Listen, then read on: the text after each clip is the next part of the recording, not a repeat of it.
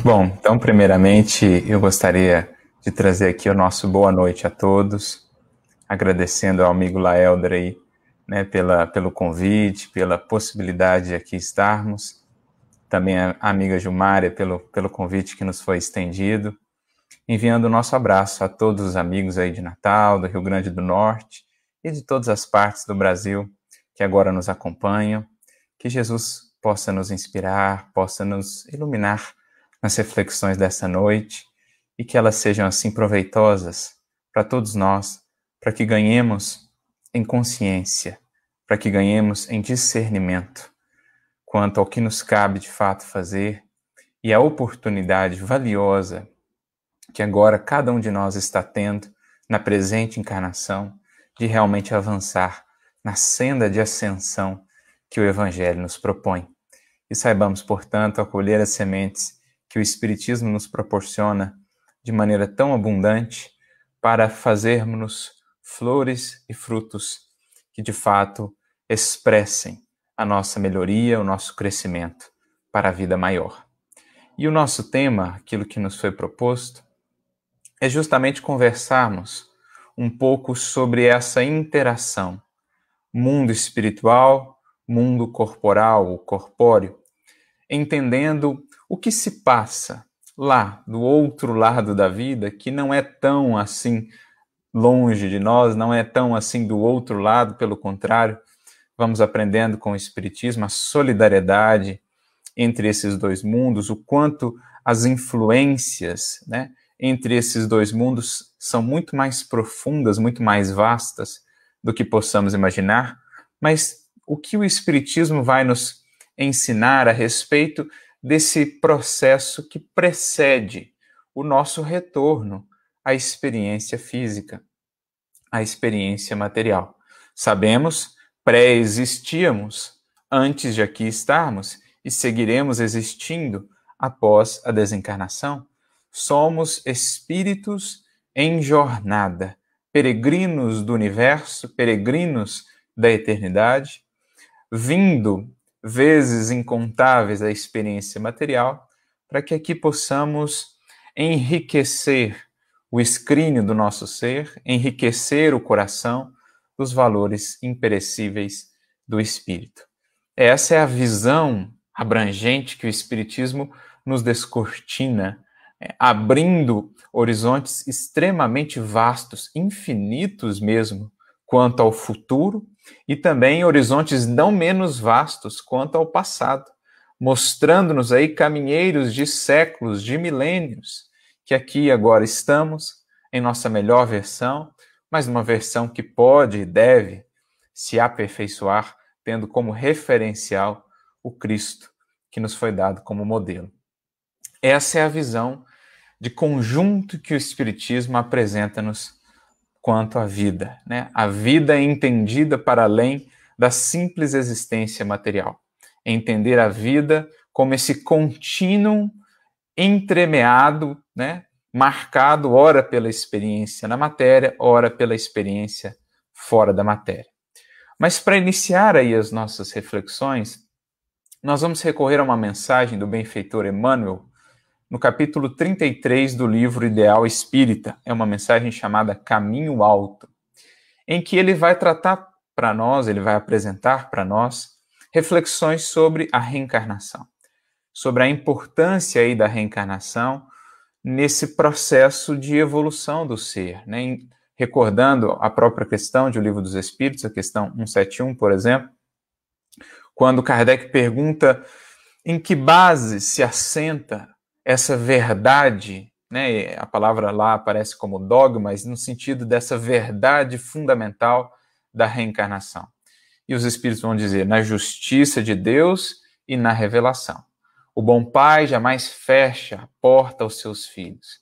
Então, entendendo-nos como esses espíritos em jornada, caminheiros da eternidade, a reencarnação passa a ser por nós é, compreendida como um recurso essencial do processo evolutivo, que nos permite renovar experiências, que nos permite recapitular experiências, consolidar experiências, valores, virtudes, conquistas né, que nos permite uma desvinculação é, transitória, né, pelo menos de maneira mais, mais patente do passado, que muitas vezes se configuraria para nós como um fardo excessivo numa nova existência física. Então a gente tem o véu do esquecimento, sabiamente colocado pelo Criador da vida, que nos permite mais liberdade de ação, que nos permite é, um esquecimento transitório que nos facilita a presente caminhada, a presente existência para novas conquistas, novas realizações, para reparações. E então, quando mais evoluídos, quando mais adiantados, esses véus quanto ao passado também vão sendo retirados quando estamos mais maduros para lidar com o que foi o nosso passado. Né? Então, a gente entende a reencarnação como esse recurso chave de entendimento do mecanismo da criação, da lei de evolução. É uma, é uma pecinha do quebra-cabeça sem a qual muito difícil se torna conjugar uma série de elementos. Sentido da vida, é, os atributos do Criador, como explicar a perfeita justiça do Criador ou a sua misericórdia infinita, o seu amor ilimitado, se levarmos em consideração a multiplicidade dos destinos e das experiências aqui para os mais diversos indivíduos, como conciliar vidas de facilidades, vidas longas, duradouras, de alegrias, etc., com vidas de muito sofrimento, de muita luta, vidas é, tolhidas ou vidas é, rompidas, né, logo na infância, logo na juventude, como conciliar essa diversidade, senão considerando que são múltiplas as existências de cada ser. Então, é um elemento chave a reencarnação. Mas falando do ponto de vista do espírito, né, do jornadeiro aí, o que acontece com ele nesse processo de ida para o mundo espiritual, de retorno para a experiência material, Emmanuel inicia essa mensagem do capítulo 33 do livro Ideal Espírita, falando para nós que quando o espírito retorna ao mundo espiritual, deixando os limites né, da matéria mais densa, deixando aí as limitações, o abafamento das percepções e das sensações que essa matéria mais densa causa, o espírito vai ter ali um acréscimo das alegrias pelos atos corretos, pelas boas ações, por aquilo que foi feito em harmonia com a lei divina, mas também vai se destacar de maneira mais, mais patente, mais vívida na sua consciência aquilo que se afastou da lei divina, aquilo que se afastou da harmonia da lei divina. Então, o espírito vai lidar também de maneira mais intensa com o remorso, com os fulcros de remorso que Emmanuel vai dizer. Então, a gente percebe isso, o próprio Kardec fala, né? essa ampliação de sensibilidade que o espírito passa a ter no mundo espiritual, porque deixa esse mata-borrão, esse abafador da matéria mais densa. E, naturalmente, lidando então com essas, é, esses remorsos, com esses fulcros de incômodos, né, oriundos dos equívocos cometidos na última existência material, o espírito vai, na medida em que vai despertando, na medida em que vai recebendo né, e percebendo o auxílio da espiritualidade superior, dos seus benfeitores, ele vai começando então a buscar meios de entender esses fulcros, aquilo que o incomoda, né, para então saná-los numa próxima existência que entende ele ser importante, ser fundamental para que esse processo se dê. Então ele começa a estudar, ele começa a se preparar, recebe orientações, analisa a si mesmo, analisa os atos, né, da sua última existência e começa a perceber cada vez com mais clareza a necessidade de uma nova existência que mais cedo ou mais tarde há de se dar então. E é sobre isso que nós queremos refletir, sobre esse processo preparatório, sobre esse processo de tomada de consciência para o retorno a uma nova existência. Vale abrir um parêntese aqui, que é um parêntese muito importante. Precisamos entender que variará ao infinito a condição dos espíritos no mundo espiritual. Nós vamos tratar aqui de princípios gerais, né? Daquela, daquele aspecto ali mais geral, daquela, se a gente pensar ali numa distribuição gaussiana, né? A gente pegar aquela média dos espíritos, né? Nem tão aquela exceção à frente dos espíritos muito adiantados, cujos processos que envolvem a reencarnação serão muito particulares, inclusive em relação ao tempo entre uma encarnação e outra, são espíritos que reencarnam né, é, em períodos aí seculares, cinco, seis, sete séculos, oito séculos. Nós lembramos, por exemplo, o caso de Asclépios no livro Obreiros da Vida Eterna. Suas reencarnações se davam em períodos de sete, oito séculos. Então, é uma exceção para a margem superior, digamos assim. Assim como existirão aquelas exceções para as margens inferiores dos espíritos ainda muito arraigados nas paixões, no mal, nas sombras, etc. Nós vamos tratar aqui mais do meio, né, dessa média, princípios gerais que naturalmente vão ter desdobramentos, características mais específicas quando a gente analisa caso a caso. Então, é difícil fazer uma generalização dos processos que, re... que envolvem a reencarnação, mas a gente pode trabalhar alguns princípios gerais.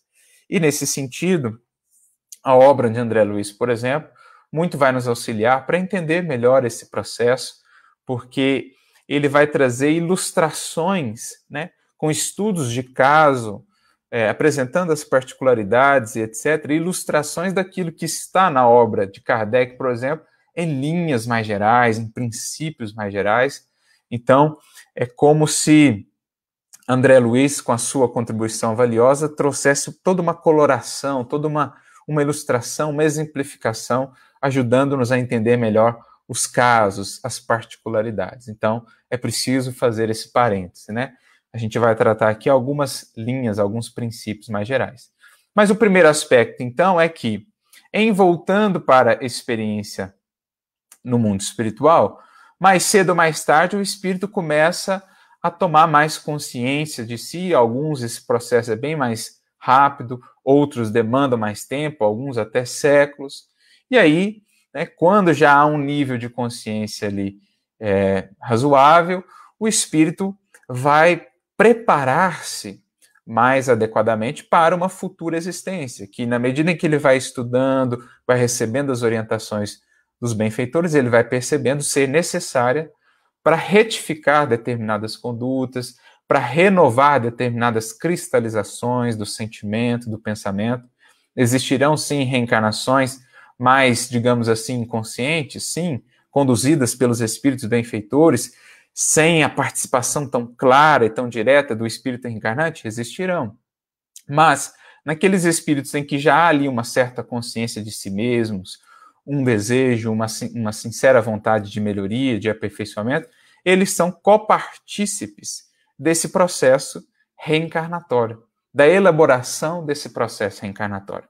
A gente vê isso, por exemplo, no Livro dos Espíritos, das questões 258 em diante, por exemplo, quando Kardec trata ali da escolha das provas, dizendo-nos que, na questão 258, os Espíritos, dizendo-nos que a escolha das provas é uma das principais é, é, ferramentas, um dos principais meios de aplicação, de exercício do livre-arbítrio do espírito, quando ele, junto com espíritos mais sábios que o orientam, participa da elaboração do quadro geral da sua próxima existência. Não todos os detalhes, né? não um determinismo muito rígido, como Kardec e os espíritos mesmo vão explicar na questão seguinte, 259 mas sim os aspectos centrais, aquelas provas, aquelas experiências principais que influem no destino. As outras, os elementos, acontecimentos secundários, dependem muito do livre-arbítrio do espírito aí exercido na matéria.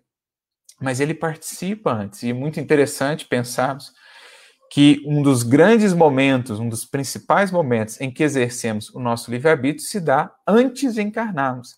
Claro que esse livre-arbítrio prossegue também durante a encarnação, segundo aquilo que nós vamos né, escolhendo e a sementeira que vai gerando a, a colheita posteriormente. Mas, enfim, importante é, refletirmos sobre, sobre esse aspecto. Então, o Espírito faz ali esse, esse estudo, ele participa desse processo, ele vai ajuntando sementes, vamos dizer assim, né? projetos, conhecimentos novos, experiências novas, é, ideais, né? ele vai ajuntando, ajuntando sementes para que depois, em voltando à experiência física, ele possa as aplicar. Inclusive, vale frisar, e Kardec percebeu né, esse detalhe, que a visão que o espírito lá tem é muito distinta, muitas vezes, do que aqui nós temos, da visão que aqui nós temos. Né? O espírito lá vai ter uma visão mais de conjunto e vai perceber com mais clareza, por exemplo, a importância, o valor das provas difíceis, daquelas que realmente aferem valor, daquelas que realmente o convidam ao testemunho. Então Kardec chega a perguntar na questão 266, mas não seria natural, se ele participa da escolha das provas também, que escolhesse as menos dolorosas? E os espíritos vão responder: para vós pode parecer assim, mas aqui a visão é completamente diferente. Claro que essa visão, mais uma vez, vai depender do nível de consciência, do nível de progresso a que esse espírito já alcançou. Mas, de um modo geral, o espírito vai entender melhor o porquê de determinadas experiências, que aqui na matéria muitas vezes não conseguimos enxergar no seu devido valor, fugimos delas, relutamos em, em acolhê-las, em vivê-las, em aprender com elas, enfim. Lá a visão é outra, porque é como se ele enxergasse de mais alto como alguém que subindo uma montanha visse mais ao longe o caminho e a importância de seguir determinados caminhos. Então, esse é o quadro que se nos é apresentado né, acerca da, da, desse processo de, de preparação antes da reencarnação. E aí me recordo até de uma outra questão, a questão 230 de O Livro dos Espíritos, em que Kardec vai então perguntar aos espíritos se o espírito, na erraticidade, que é esse período em que ele está ali no mundo espiritual, entre uma encarnação e outra, se ele pode progredir, se ele avança ali. E a resposta dos espíritos é a seguinte: pode melhorar-se muito, tais sejam a vontade e o desejo que tem de conseguir essa melhoria. Então ele pode avançar, ele pode progredir muito nessa experiência da erraticidade, nesse processo preparatório. Todavia, somente na existência corporal é que ele vai então colocar em prática as ideias que ali ele adquiriu. Então, somente voltando à experiência física é que ele vai então semear, lançar essas sementes que ali no mundo espiritual ele ajuntou. Então, a gente poderia fazer até uma comparação interessante, pensando esse processo, né? da reencarnação, entendida agora dessa perspectiva mais abrangente que o Espiritismo nos dá, no mundo espiritual, o espírito ajunta sementes, né? entende a necessidade de renovar a sementeira, de voltar à experiência do trabalho, ajunta sementes de projetos, de conhecimentos, de ideais, esse conjunto de sementes que ele, que ele guarda no seu mealheiro, para então voltar à experiência física e como o semeador da parábola, eis que o semeador saiu a semear. É um quadro bonito da gente pensar o que é a reencarnação. O mundo espiritual já é uma colheita da última sementeira, da experiência pretérita, mas já é também a preparação, o amealhar de novas sementes para que volte o espírito a um novo estágio educativo, numa nova reencarnação, repleto ali de novas sementes, para que então saia a semear. Né?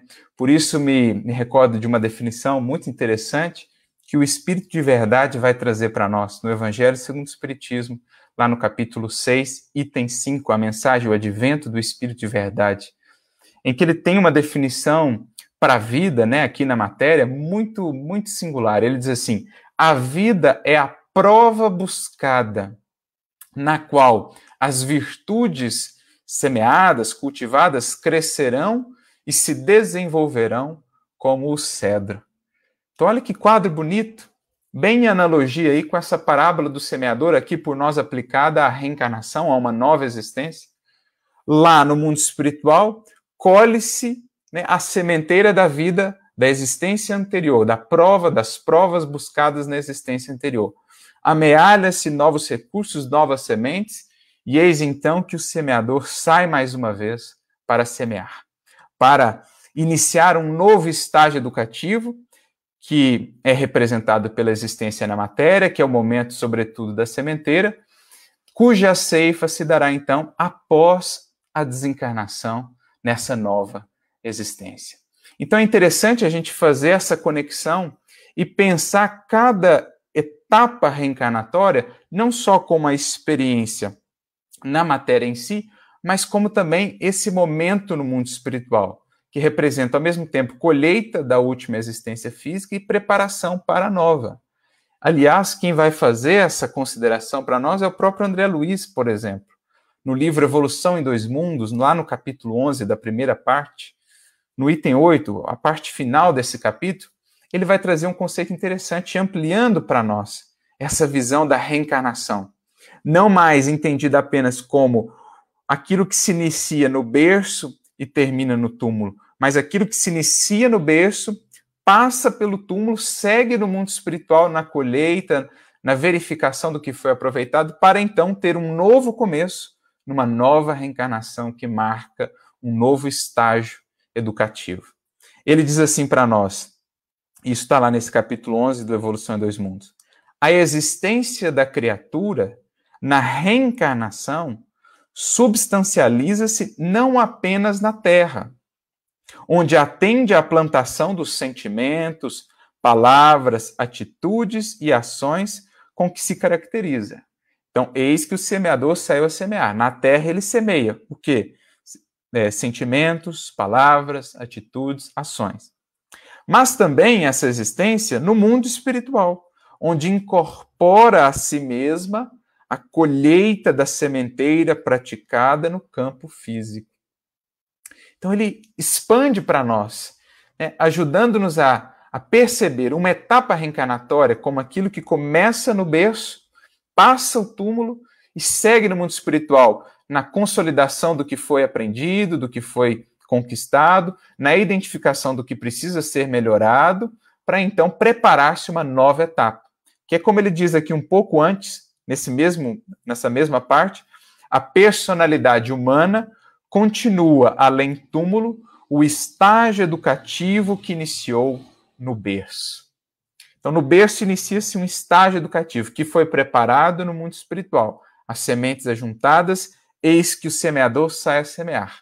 Semeia na experiência material para colher na experiência pós-túmulo, ver o que é conquista, o que é valor consolidado e ver o que é preciso renovar, que é o que nós falamos. Após deixar a matéria mais densa, as suas percepções se ampliam mais cedo ou mais tarde, amparado pelos espíritos benfeitores, ele consegue então né, fazer um, um quadro melhor, do que foi de fato bem aproveitado na última existência, do que precisa ser melhorado. Ele identifica esses fulcros de remorso que precisarão ser renovados, mas ele também já identifica as alegrias de determinadas conquistas, de determinadas vitórias.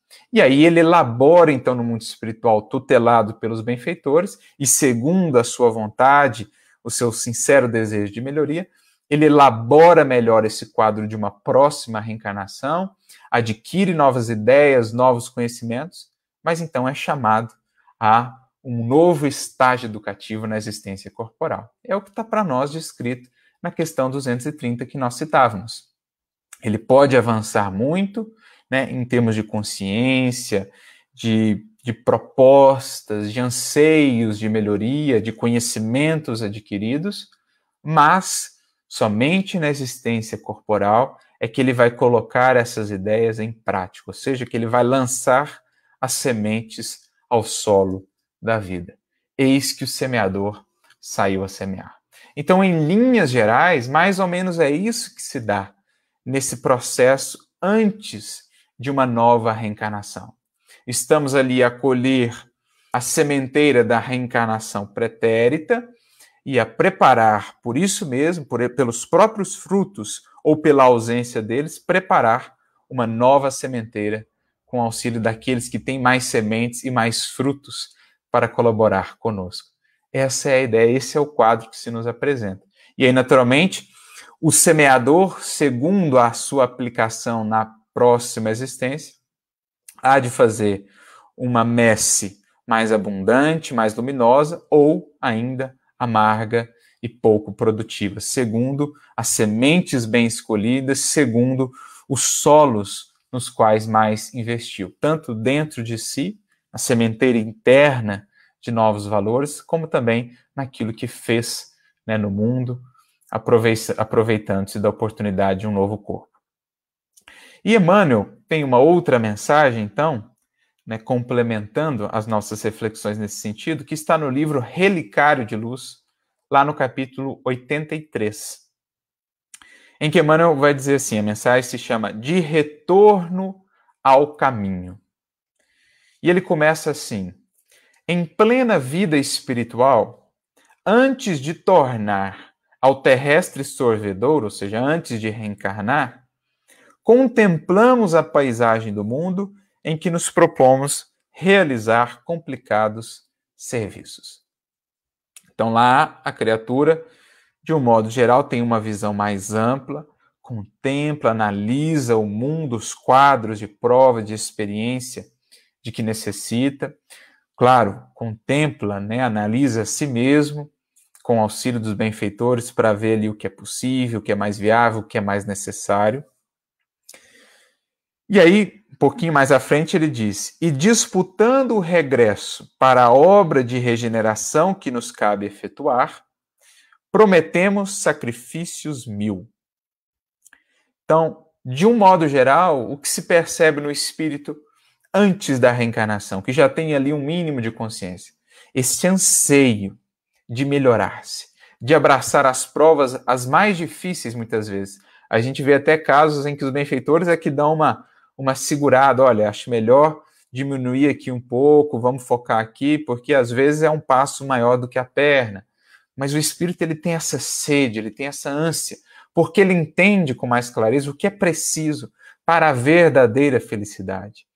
E ele entende com mais clareza a brevidade de uma existência física ou de alguns anos de provação, por mais difíceis sejam esses anos, diante da eternidade.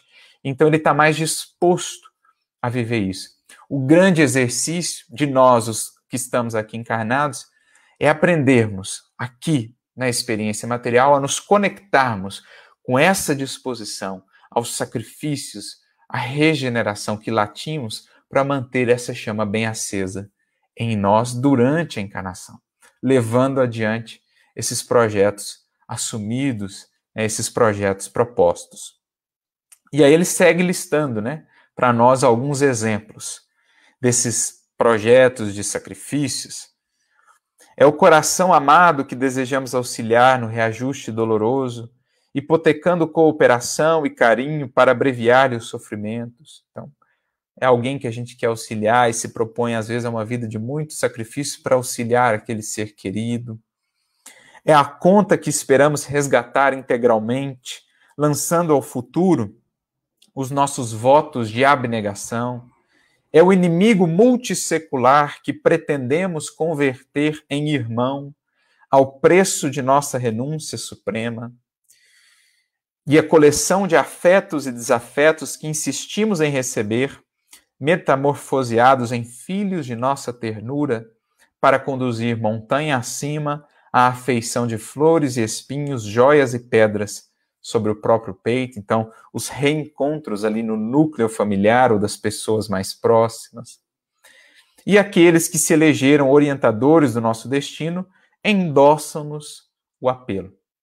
Então, esses benfeitores nos orientam, nos apresentam possibilidades, demandas, às vezes nos convidam a não avançar né, muito assim, um passo maior do que a perna. Enfim, eles são aqueles que nos auxiliam a ver com mais clareza, nos trazem um acréscimo de discernimento, de percepção que muitas vezes nos falta. E por isso, aqui mais uma vez, a obra de André Luiz é para nós tão interessante, porque ela ilustra isso. em maiores detalhes, quando a gente tem lá a reencarnação de Segismundo, quando a gente tem todas aquelas explicações sobre os processos reencarnatórios, o planejamento né, do, do, do próprio corpo que o indivíduo vai ter, é, com as provas, as experiências que ele vai precisar, determinados acontecimentos, a, o planejamento dos núcleos familiares em que o ser vai reencarnar. Então, isso fica para nós mais, mais visível, mais patente. E aí a gente só consegue ter essa consciência né, cada vez mais clara do quanto foi investido para que aqui estivéssemos. Do quanto essa oportunidade presente, com o conhecimento que o Espiritismo nos traz, é profundamente valiosa e o quanto nos cabe aproveitá-la para semear de fato no terreno fértil dos outros corações da vida, semeando, semeando as sementes que lá juntamos, os projetos que fizemos, os conhecimentos recebidos. O quanto é imprescindível cultivarmos espiritualidade, conexão conosco mesmos, conhecimento de nós mesmos, para que esses ideais não adormeçam em nós, para que esses propósitos estejam bem vivos em nós, a nos conduzirem aqui na experiência física. Porque é o que Emmanuel vai dizer aqui um pouquinho mais à frente. Ó. Voltamos com a veste carnal que escolhemos e conquistamos as situações e os recursos de que nos supomos necessitados para a tarefa que nos elevará. Mas, ai de nós, tão logo a matéria densa nos cobre parcialmente a visão, olvidamos à pressa os compromissos assumidos. Então, quantas vezes, ao mergulhar na matéria, perdendo essa conexão mais profunda, o espírito dorme, então, o sono da alma. Né? Me recordo da, da fala de, de Emmanuel, ali nos capítulos 87 e 88 do livro Caminho, Verdade e Vida, quando ele fala daquele sono dos discípulos no jardim, quando Jesus passava por aquele momento difícil encontra os discípulos dormindo, né? Então Emmanuel pega aquela fala do Cristo, nem por uma hora pudestes velar comigo, e ele faz uma aplicação à encarnação, dizendo que a encarnação é essa uma hora diante da eternidade. Mas muitas vezes, assumindo o compromisso com Cristo, chega na hora de dar o testemunho, a gente dorme como os discípulos. E aí ouve, né, ao voltar para o mundo espiritual, da própria consciência, essa voz que nos diz: Mas nem por uma hora pudestes velar com Cristo? Porque 80, 90, 100 anos é uma hora diante da eternidade, mas muitas vezes, como os discípulos, temos nós dormido, esquecendo dos compromissos feitos com Jesus. Então é isso. É imprescindível que a vida do espírito, a vida espiritual, possa transbordar de tal modo que essa preparação pré-reencarnação se mantenha viva, esses propósitos, esses elementos norteadores. E esquecemos promessas, entusiasmos e afirmações edificantes que constituíam a base de nossos planos redentores. Novamente na carne, deixamos-nos iludir pelas requisições do pretérito e, ao invés de procurar o conselho do amor que tudo compreende, e tudo ilumina, que foram as sementes lá recebidas, que foi o preparo pré-reencarnação. Buscamos as falaciosas opiniões do eu enfermiço do passado que teimamos em retomar. Então a gente entra novamente num ciclo de repetição, de mesma sementeira com a mesma colheita amarga. É preciso renovar as sementes. Não as velhas sementes do pretérito, mas as novas sementes recebidas do alto né, dos esforços que lá fizemos. E então ele conclui: né, é, e o adversário continua adversário, a desarmonia prossegue desarmonia, e a treva sem alteração, tudo em sombra, mergulhando-nos em desespero cruel. Como então não perder essa reencarnação, esse, esse, essa preparação pré-reencarnação? Ele conclui no último parágrafo dizendo-nos: Ó vós que guardais por sublime depósito as verdades do além. Então, as verdades do além, o conhecimento espírita em nossas mãos é sublime depósito que ninguém desprezará, desperdiçará sem consequências dolorosas. É sublime depósito. Auxiliai-nos a sustentar o serviço do amor. Redimamos o passado que sentimos vivo e atuante dentro de nós. Somente o fogo do sacrifício conseguirá extinguir os remanescentes de nossos velhos erros. Qual o segredo fundamental, então? O fogo do sacrifício, ou a vivência do amor, que são essa máxima expressão em nós de eternidade, de transcendência, de vitória sobre o eu enfermiço, de vitória sobre o passado doloroso para a construção de um futuro verdadeiramente luminoso a nos esperar a todos. Essa é a proposta, esse depósito sublime está em nossas mãos. Já visitou-nos o coração e a mente. Que não os desperdicemos, esses valores assim tão ricos, que nos fazem manter acesa essa chama de ideal, de entusiasmo e de disposição que certamente nos marcou no retorno a esse novo estágio de aprendizado e educação para o nosso ser que o Espiritismo seja em nós essa chama viva, essa chama acesa, que mantém esse foco bem delineado para nós. Qual é realmente o alvo que nos traz de volta à matéria para que cheguemos na travessia do mar da vida ao porto esperado, tendo seguido com Jesus bem desperto em nosso barco ao longo de toda a jornada.